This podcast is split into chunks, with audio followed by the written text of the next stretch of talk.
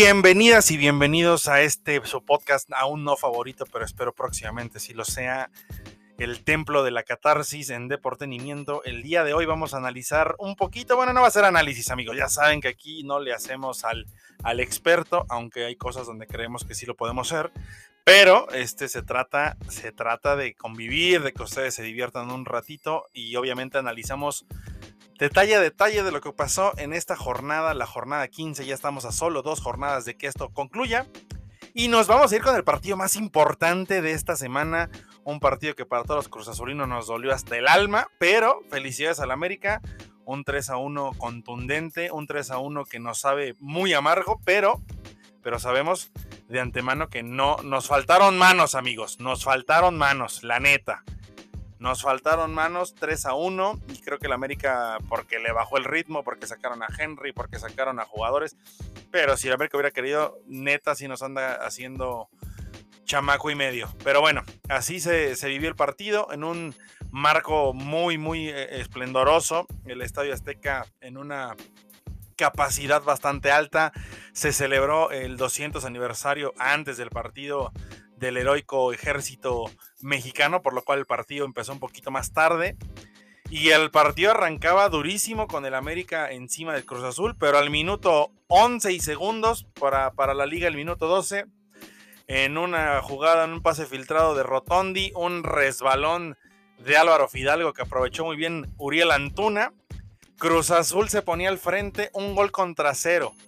Y todo parecía indicar que para Cruz Azul iba a ser un partido de trámite, bueno, no de trámite, me refiero a que ya con el, tu camión bien puesto, el Cruz Azul iba a tratar de, eh, pues de, de, controlar el partido, cerrar espacios, ordenado. Y bueno, Alejandro Sendejas, el Robin, anotó el gol del empate al 42 para el América. Y en el tiempo de compensación, una tontería absoluta, de verdad no tengo otra forma de llamarle. Bueno, sí tengo otra forma, pero no quiero porque la idea es que este episodio se lo chuten en su carrito, lo vayan escuchando o en el transporte donde vayan y no tengan que bajarle al volumen porque hay improperios. Michael Estrada regaló una roja, una jugada súper infantil, súper estúpida esta palabra es un poquito más leve a lo que yo quisiera decirle y le dije en el estadio al señor Michael Estrada que vino a tirar un partido, un planteamiento, todo el esfuerzo de sus compañeros y aunque ponga cara de arrepentido, no te la compro amigo, ya vete, de verdad yo era de los que abogaba por ti porque siento que juegas bien, pero no nos quieres. Y si no nos quieres, pues nosotros tampoco te queremos aquí. Qué bueno que ya te vas, qué bueno que no van a, ampliar tu contrato, qué bueno de verdad qué bueno que estás fuera de Cruz Azul y espero que este haya sido tu último intento con la máquina porque neta estamos cansados de que nos roben y de que haya, o sea, jugadores ya muchos sobran. Y hablando de eso, justo en el 42, recién iniciada la segunda mitad, un error del Cata. Sí, del Cata. Bien aprovechado por Henry Martin, Martin que se la pone a cendejas. 2 a 0, digo 2 a 1, América se iba al frente y al 63 con una recepción, no bueno, de esas magistrales, esa recepción ni Telcel la tiene. De verdad, golazo de Henry Martin para cerrar el 3 a 1 que puso al América completamente arriba. Vamos a ir a las estadísticas un poquito para que las vean. De hecho, quiero decir algo. América con esto llegó a 30 puntos, está 4 abajo del Monterrey, que vamos para allá ahorita, pero perdieron su partido contra Santos, así que el América muy probablemente pueda cerrar ahí cerquita de Rayados. Y bueno, en la posesión del balón 62 a 38, el América aplastó a Cruz Azul. En cuanto a pases, 416 de Cruz Azul, 651 del América. Pero ahí viene un dato importante. Remates del Cruz Azul, 7 al arco 2. 2 en todo el partido, 2. El América, en cambio, tuvo 16 remates, al arco fueron 8. De hecho, dos postes de Diego Valdés, uno de ellos que iba a ser un golazo la jugada que hizo el solito. Y la precisión de los pases también importa. El 93% de los pases del América llegaron a su punto final, el 83% de Cruz Azul. Las faltas, ahí sí, el América cometió 17, Cruz Azul un poquito más limpio con 6. Tarjetas amarillas, Cruz Azul 3, América con 2. Y en rojas, pues ya saben, ya se los conté, ya hice bilis. Y desgraciadamente con eso, el América, digo desgraciadamente para los de Cruz Azul, que ahora está, el América sí, sí, ya está ahí en, ya asegurando prácticamente su puesto en, en la liguilla con la derrota de, Toluca, eh, me parece que América difícilmente deje los primeros cuatro partidos, digo, primeras posiciones. Cruz Azul, sin embargo, se quedó en la posición, bueno, bien, se fue a la posición número 8. ¿Qué le espera Cruz Azul en los próximos dos encuentros? Pues fácil no la tiene, difícil creo que muy. Guadalajara, allá en el Akron, a las 7.5 de la tarde en el Akron, Cruz Azul irá a visitar a Chivas y cierra su participación, participación, ¿eh? participación en el torneo frente a Santos. Santos que hoy doblegó a Rayados.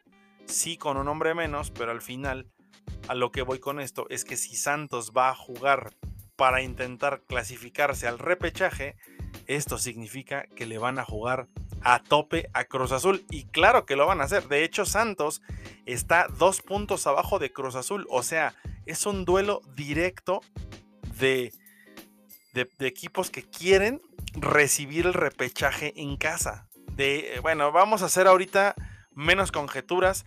Vámonos, sí, bueno, ahí les tengo una anécdota que les prometí que les iba a contar ahí en, el, en, mi historia, en donde eh, a mis amigos les conté que, bueno, pues escucharan este podcast sobre el color que hice la video reacción que hice ahí en el Estadio Azteca. Si no la han visto, pues se las dejo. El canal, ya saben, es Deportenimiento y el video, pues obviamente se llama Cruz Azul contra América en el Estadio Azteca. Y entre la gente, ya saben que yo normalmente voy y me acerco a las personas. Evidentemente voy viendo quiénes sí, quiénes no. Ahí les va cómo estuvo el show. Yo empecé a buscar como. Me compré una bandera del Cruz Azul. Porque no tenía una. La última bandera que tuve la, la compré el día de la final del América Cruz Azul, justo del 2018, o sea, hace cinco años. Esa bandera pues evidentemente me recordaba la derrota, así que no sé dónde quedó y terminó siendo yo creo que basura. Esa es la verdad, o sea, no se me ofendan, pero pues no sé dónde dejé la bandera. Entonces dije, quiero una bandera nueva y encontré una que me gusta mucho. Y ya la había visto en otros partidos, pero como que no me animaba a comprar la bandera porque me daba hueva el tema de que te quitan el palo y que no puedes ingresar con ella, etc.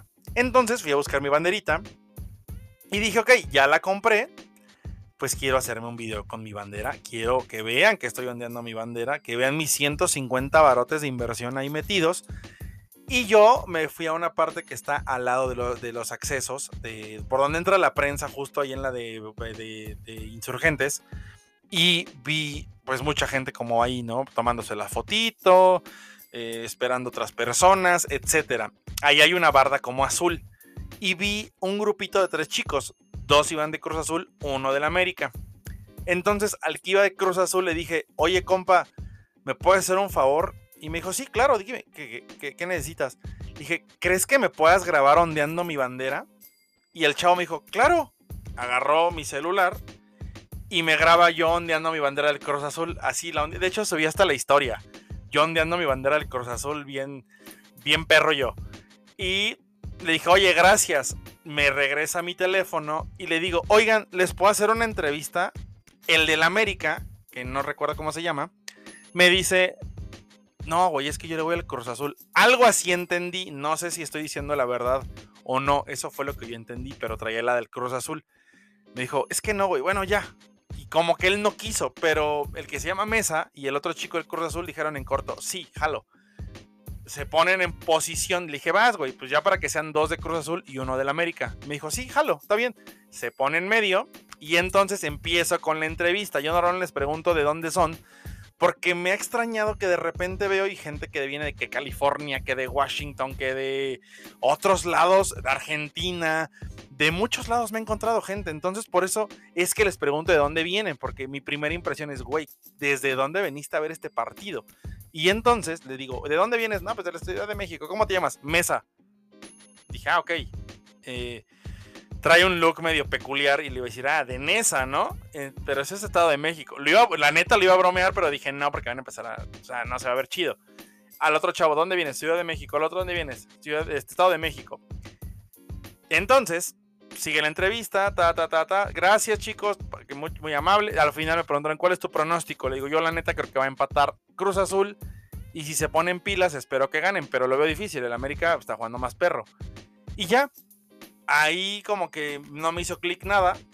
Posteriormente, yo seguí como buscando a quién entrevistar. Entrevisté a unos señores que estaban al lado con su hijo. Y de hecho no subí esa entrevista, qué poca abuela tengo. No subí esa entrevista, pero entrevisté al papá con su hijo. Y cuando me voy como incorporando al pasillo donde está toda la gente, veo que sacan una cámara y saca uno su micrófono. Y dije, güey, ellos hacen contenido y creo que ya sé de dónde. Pero la verdad soy muy malo para los nombres. Y, hace poquito, bueno, no hace poquito, el torneo pasado fui con el ritual del caos del América. Y ese día fue América Tigres. El día del América Tigres, yo en el Citlali del Estadio Azteca me encontré a Paul de, Fútbol al Chile. Y ahí te puedo, les puedo contar y decir que le dije, oye compa, ah, lo ubicaba perfecto porque sí me, o sea, sí me trago sus videos, me gusta su trabajo, me gusta como su narrativa, su forma de llevar el video, me gusta los cameos, la forma en que, o sea, sí me gusta, lo disfruto, sí, sí me aviento el video completo. El día hace, bueno, en agosto pasado que yo había hecho un video de América Cruz Azul, o más bien, sí fue América Cruz Azul porque fue cuando inauguraron el gol con las luces y todo alrededor, yo estaba consciente de que era la América el local, ¿va? De hecho nos pusieron en el boleto hasta el cabecita. Pues con eso calentaron el partido desde antes de que empezara el partido. Para esto, yo pues me acuerdo perfecto que este, ese día yo vi el video de Paul, me gustó, y ese, ese día conocí a los de Fútbol Gourmet. Yo reconozco que no me gustó. Y van a decir, ¿cómo no? Si tienen... Es que su lenguaje no, o sea, digo, Paul y yo de repente, bueno, Paul, por ejemplo, sí dice mame, bueno, groserías, ¿no? Eh, pero leves, levecitas, como de no es posible, como de algo así. Y del otro lado, pues no, o sea, son mentadas a los, a los jugadores, mentadas y mentadas y mentadas y mentadas. Yo entiendo que la gente empata mucho con eso porque tal vez es su sentir. Pero personalmente yo, por ejemplo, yo ayer me di cuenta en el estadio, en una parte, en una jugada, dije, no mames. Y literalmente un chavito, como de 13 años, repitió lo que yo dije tal cual. Y dije, no, güey, así no va. Y desde ahí dejé de, de decir groserías durante el partido. Porque al final del día si hay gente que nos consume, empieza a decir lo que nosotros decimos, empieza a expresar como nosotros nos expresamos. Y evidentemente a mí sí, desde el principio yo sé que mi canal sí quiero que sea un canal familiar. Yo sigo mucho fútbol femenil. Y quienes han seguido el canal desde el principio saben que sigo fútbol femenil. Entonces imagínense cómo yo me vería diciendo groserías a las chicas. Nah, que es tal y tal. O sea, asqueroso. Daría asco, literalmente asco. Entonces, mi línea nunca ha ido por ahí. Yo no terminé de ver su video esa vez y simplemente dije, pues está chido. Tienen un chorro de seguidores, un chorro de vistas, pues está bien. Yo sé que a la gente le gusta como donde empatan y tal vez el sentir de la gente si va con mentadas, si va con todo eso. Y entonces en el video que yo subí el día de hoy en la madrugada, pues sí me llovía de fútbol gourmet, lo mejor fútbol gourmet. Y yo así, está chido, no lo reconocí, perdón. Digo, qué buena onda que no se alzaron ellos a pesar de saber cuántos seguidores tienen, como para decirme, güey, ¿cómo que no me conoces y me estás preguntando dónde soy? Se portaron súper atentos o buena onda. Y de verdad, yo le dije a Mesa, güey, ¿me puedes grabar? Y no se me quedó viendo con cara de este güey, ¿qué no? La neta es que buena onda. Yo creo que uno que otro agrandado me hubiera. Imagínense que yo le digo a esa Paul al chile y me dice, yo creo que me diciendo, Niel carnal, ¿sabes qué? Que yo estoy aquí este, haciendo otras cosas y me manda la, a la burger, ¿no? Pero no fue así. Los chavos, buena onda y al final la gente creo que se prendió más que ellos, ¿no? De que no lo reconociera. Y está bien, o sea, al final tienen su público y ojalá que en algún momento cuando yo tenga este nicho, pues también la gente diga, oye, güey, como no reconoces, pues este güey hace este tipo de contenido. Pero esa fue la anécdota. Y la neta espero que pues no se lo tomen como personal o como mal, simplemente pues no es el tipo de contenido que yo actualmente veo. Repito, ya, ya les di mis, eh, mis, mis razones. Creo que yo voy por el otro lado, el lado pues diferente, ¿no? En un análisis diferente y evidentemente con las miras a otro, grupo. ¿Por qué? Repito, hago mucho fútbol femenil y no me gustaría que muchas niñas van siguiendo a las, a las, chicas, a los profesionales, y de repente se topen con un tipo que las insulta o que dice improperios, que no me gustaría hacer, ni voy a hacer nunca ese tipo de, de creador de contenido. Y pues esa fue la anécdota rapidísimo, vámonos. Ah, caray, qué partidazo dieron las Chivas. No tenían centro delantero y aún así fueron a dar la sorpresa. Para mí sí es sorpresa, la verdad. En León sí hubo un gol mal anulado, considero, en favor de León. Y creo que hubiera cambiado mucho en el partido, pero al final Chivas se lleva tres puntos y con esto aspira a cerrar, ah, bueno, más bien a esperar a sus rivales para la liguilla. ¿Qué le espera a León? León va a cerrar de visita, el próximo partido es contra Tijuana, allá en Tijuana, y recibe, tiene tres partidos contra Tigres, que alguien me explique. Y así, en menos de un mes, León se va a enfrentar a Tigres en el partido de semifinal en la CONCACAF, en la jornada 17, allá en León, y otra vez en León, pero para el partido de vuelta así el panorama de, León. Y del otro lado, Chivas, pues ya habíamos dicho que iba contra Cruz Azul el próximo fin de semana, pero cierra comodito. Dos partidos en casa, el otro es contra Mazatlán. Así que Chivas tiene posibilidades de cerrar en una mejor posición. Actualmente tiene 28 puntos, mismos que Toluca, pero la diferencia de goles es inferior. Chivas tiene 6 goles a favor, bueno, más bien 6 goles eh, más pero Toluca tiene 12 goles. Hoy Toluca no fue ni la sombra de lo que nos había mostrado en partidos pasados, pero ahorita vamos para allá. Chivas todavía tiene posibilidades que con esos 6 puntos colarse incluso hasta el segundo, primer lugar incluso, ¿no? En caso de que pase una catástrofe con Rayados y que Chivas golee. Sí tendría que pasar muchas cosas terribles para que Chivas fuera primer lugar, pero está nada más a dos puntos del América. O sea, un tropezón del América, que lo veo difícil, la verdad lo veo muy difícil porque, repito, Cierra contra Pumas, que ahí me duele, me suena que puede perder ahí puntitos América. Y después va contra Juárez. O sea, América cierra contra Juárez. Entonces, eso pudiese ser un, un factor para que América no o Chivas cerrara más arriba de lo que en este momento está. Otro partido importantísimo que se vio esta jornada fue el regreso del Tour Corvette, bautizado por los de Pumas como el Tour Corvette. Pero bueno, así empezaba con un gol tempranero de Juan Ignacio Dineno al minuto 1. Al minuto 31, el de penal, vía penal, fue de, Carlos González, mejor conocido como el Cocolice. 3 a 1, Pumas ganó. Al, bueno, al 38, Huerta, que todos sabemos que se comió a Mohamed Salah en esa jugada. Y Salvio, el Toto Salvio, al 44. Pumas se fue al descanso 3 a 1 y así finalizó el partido. Jan Meneses fue expulsado al 60 y le, sigue pesando CU a Toluca, le sigue pesando esta cancha del Olímpico Universitario a los, a los choriceros, a los que vienen de, la zona mexiquense.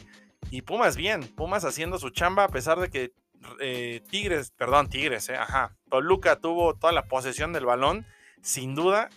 Pumas con lo necesario anotó tres veces, 13 remates igual, 5 a puerta, vámonos. ¿Y qué significa esto? Este triunfo de Pumas los coloca en la posición 12. En este momento, amigos, Pumas está en repechaje. Sí, Pumas, escucho bien, está en repechaje. Ahora, si Pumas suma, vamos a suponer cuatro puntos, lo más seguro es que se cuele al repechaje. Y si llegara a ganar seis puntos y Cruz Azul se nos duerme, que puede ser también opción, Santos igual, San Luis, bueno, todo esto San Luis, digo, eh, Pumas puede cerrar en la parte alta del repechaje. Lo veo difícil, pero ya el hecho de tener la opción de poder aspirar a acceder, avanzar a la parte de repechaje cuando hace dos semanas estaban fritos, bueno, pero vamos a recordar que la próxima semana van a visitar al América y después, o sea, hoy fue el último partido de Pumas en casa. Y después visitan nada más y nada menos que el estadio BBVA, pero bueno, hoy Rayados mostró humanidad. Dos derrotas seguidas de Rayados. Primero contra América y ahora perdió nada más y nada menos que contra Santos que venían arrastrando la cobija y gacho. Casi terminamos con los partidos importantes, los demás renombres si le quieren llamar de esa forma. Pero justo, hoy Tigres y Querétaro terminaron 0 a 0. Así, 0 a 0. Siboldi no pudo. Siboldi no se pudo estrenar con victoria. Y eh, Tigres. Tigres no, no suma de tres, ni un, o sea, hoy sumó un punto. Pero me da gusto, Querétaro está mostrando esta, esta mística que, desde que tienen afición ahí en el, en el estadio, pues le da a un equipo para acceder, para avanzar. ¿Qué le espera a Querétaro? Querétaro en este momento se encuentra en la posición 13. Mismos puntos que, que Pumas, mismos puntos que Puebla, pero con menos 6 goles. Pumas tiene menos 5. Por esas razones que Pumas aparece arriba de ellos. Pero el camino de Querétaro es diferente. No le toca América, no le toca Rayados. ¿Qué le espera a Querétaro? Que tampoco es fácil. Van de visita a la comarca, que hoy en la comarca derrotaron a Rayados. Y reciben a Pachuca. No está tan imposible, pero sí, son partidos bravos. Ojalá ese Santos Querétaro va a sacar chispas porque son dos equipos que están buscando colarse a como de lugar. Si bien hoy con la victoria Santos ya está solo a dos puntos de Cruz Azul, sí, así es, Cruz Azul está a nada de largarse de los cuatro primeros lugares del repechaje. Es decir, nos tocaría visitar en el repechaje. Una lástima y algo bien triste de Cruz Azul, pero del otro lado, Tigres, ¿qué necesita o en qué posición se encuentra? De entrada, repito, va a tener tres partidos contra León. De hecho, el último partido del torneo es contra León. Pero previo a ello, reciben al Puebla. A los camoteros los reciben allá en el estadio universitario. Actualmente Tigres está en séptima posición con 22 unidades. Tres menos que Pachuca, pero uno más que Cruz Azul y el camino de Cruz Azul tampoco es fácil, entonces probablemente no se mueva mucho por ahí la tabla. En otros partidos, Atlas derrotó cuatro goles por uno al Pachuca, un equipo que yo pensé que iba a venir mermado, bajoneado y nada. Pachuca lo hizo increíblemente bien. Les repito, Rayados hoy perdió dos goles a uno, con goles de Bruneta al 23 y Harold Preciado al 90 más 4, o sea, es de penal en el último minuto. Santos se llevó la victoria, por Santos anotó Rogelio Funes Mori, que fue expulsado al 40, y Lucas Nahuel González expulsado por parte de Santos al 40 más 8. Un partido que no mostró los casi 15 puntos de diferencia, más bien 15 puntos de diferencia entre uno y otro, no se vieron reflejados en el marcador Tampoco así en el Tijuana Mazatlán, que Tijuana de, del Piojo Herrera. Ahí ah, ganaron 2 a 1 con dos goles de Alexis Canelo en la vía del penal al minuto 14 y al 81 por parte de Mazatlán. Jair Alberto Díaz Vázquez, gol en propia puerta. Solo así anotó el Mazatlán. Evidentemente son equipos que no aspiran a gran cosa. Bueno, Tijuana sí. Tijuana tiene 15 puntos, está a dos puntos abajo de Pumas. ¿Y qué le espera a Tijuana? Bueno, una difícil. Eh, van a recibir a León y visitan Puebla. No es poca cosa, pero yo creo que sí es posible por lo menos ahí sumar cuatro puntitos. Sí lo veo posible. El Atlético de San Luis le ganó a, Juárez 2 a 0. Necaxa empató, empató contra Puebla un gol. Bueno, quedaron 1 a 1. Y esto fue todo lo que ocurrió esta jornada. ¿Qué nos espera para la siguiente jornada? Que arranca el jueves, jornada 16. Puebla visita a Tigres, con eso arrancamos el jueves. El viernes Mazatlán recibe a Rayados, que yo creo que van a reencontrarse con el triunfo. En el partido de Tigres-Puebla, yo creo que Tigres, ahora sí con su gente, va a armarla y van a ganar el partido. El mismo viernes Necaxa recibe al Atlas, el partido es a las 19.5 en el Estadio Victoria y yo creo que el Atlas se va a llevar este partido. Con esto, obviamente, el Atlas pues va a quedar en una mejor posición, sumaría 20 puntos, lo cual lo pondría en el repechaje aún como está. Del otro lado, el mismo viernes, pero a las 21.5 hora del centro, porque allá en Tijuana son las 7 de la noche, dos horas menos, Tijuana recibe a León. Último llamado para el equipo del Piojo Herrera. Me parece que este partido va a ser durísimo y regresa el profe Larcamón al, al mando. Después de esos dos partidos de suspensión, Larcamón regresa al mando de León. Dos partidos que León no suma. El partido, bueno, el partido pasado contra Cruzul empató a uno. Y este partido contra Chivas se quedaron con la bolsa vacía. Cero puntos de local. El sábado a las 5, Pachuca, los campeones que están irreconocibles van a recibir a San Luis en una de las últimas oportunidades para el San Luis para tratar de meterse al barco. Un partido que creo que va a ser muy cerrado, pero yo voy con Pachuca. A ver si no vuelven a decepcionar como esa semana. Y a las 7 de la, a las 7 con 5, en lo que vamos a llamar eh, sábado de gigantes, me parece. Aún no les puedo decir cómo se llama eh, lo que se va a hacer. Pero probablemente estén, bueno, no probablemente, vamos a estar en una previa ahí para eh, Zona 2DN en VIX el día sábado a las 6 de la tarde desde el Estadio Azteca. Hablando obviamente de Chivas y Cruz Azul y de América contra Pumas. Eh, por cierto, ahí tengo agendado una, un live que vamos a hacer a la una de la tarde el día sábado entre la tía Lu. Eh, ay, bueno, al rato les paso, es que se me fue el, dato completo de quienes van a asistir. Bueno, es, la tía Lu. Eh, y, y, y, ay, no, no, no me va, me va a colgar. O sea, si escucha este podcast, va a decir, ¿qué? Con Luisa Fer Galache. Somos los tres que vamos a estar este, en el live. Ellas obviamente son Chivas, yo soy Cruz Azul.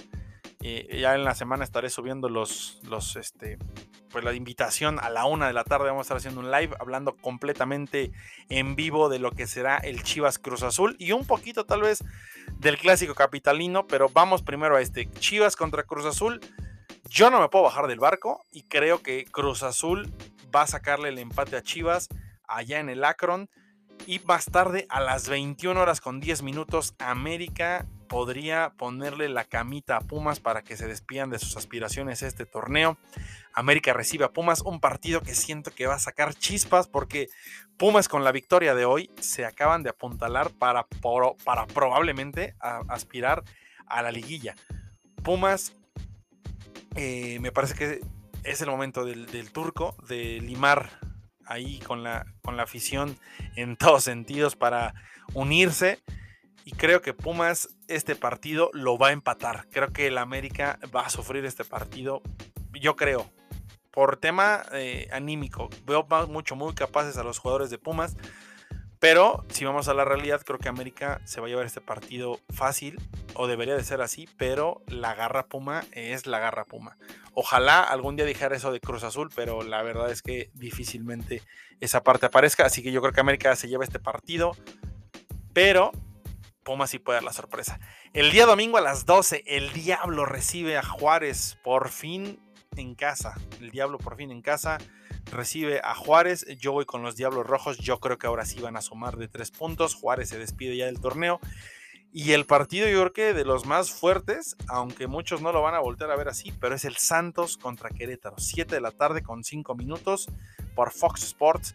Santos contra Querétaro, un partido donde ambos equipos se juegan todo por el todo para poder ser partícipes del repechaje.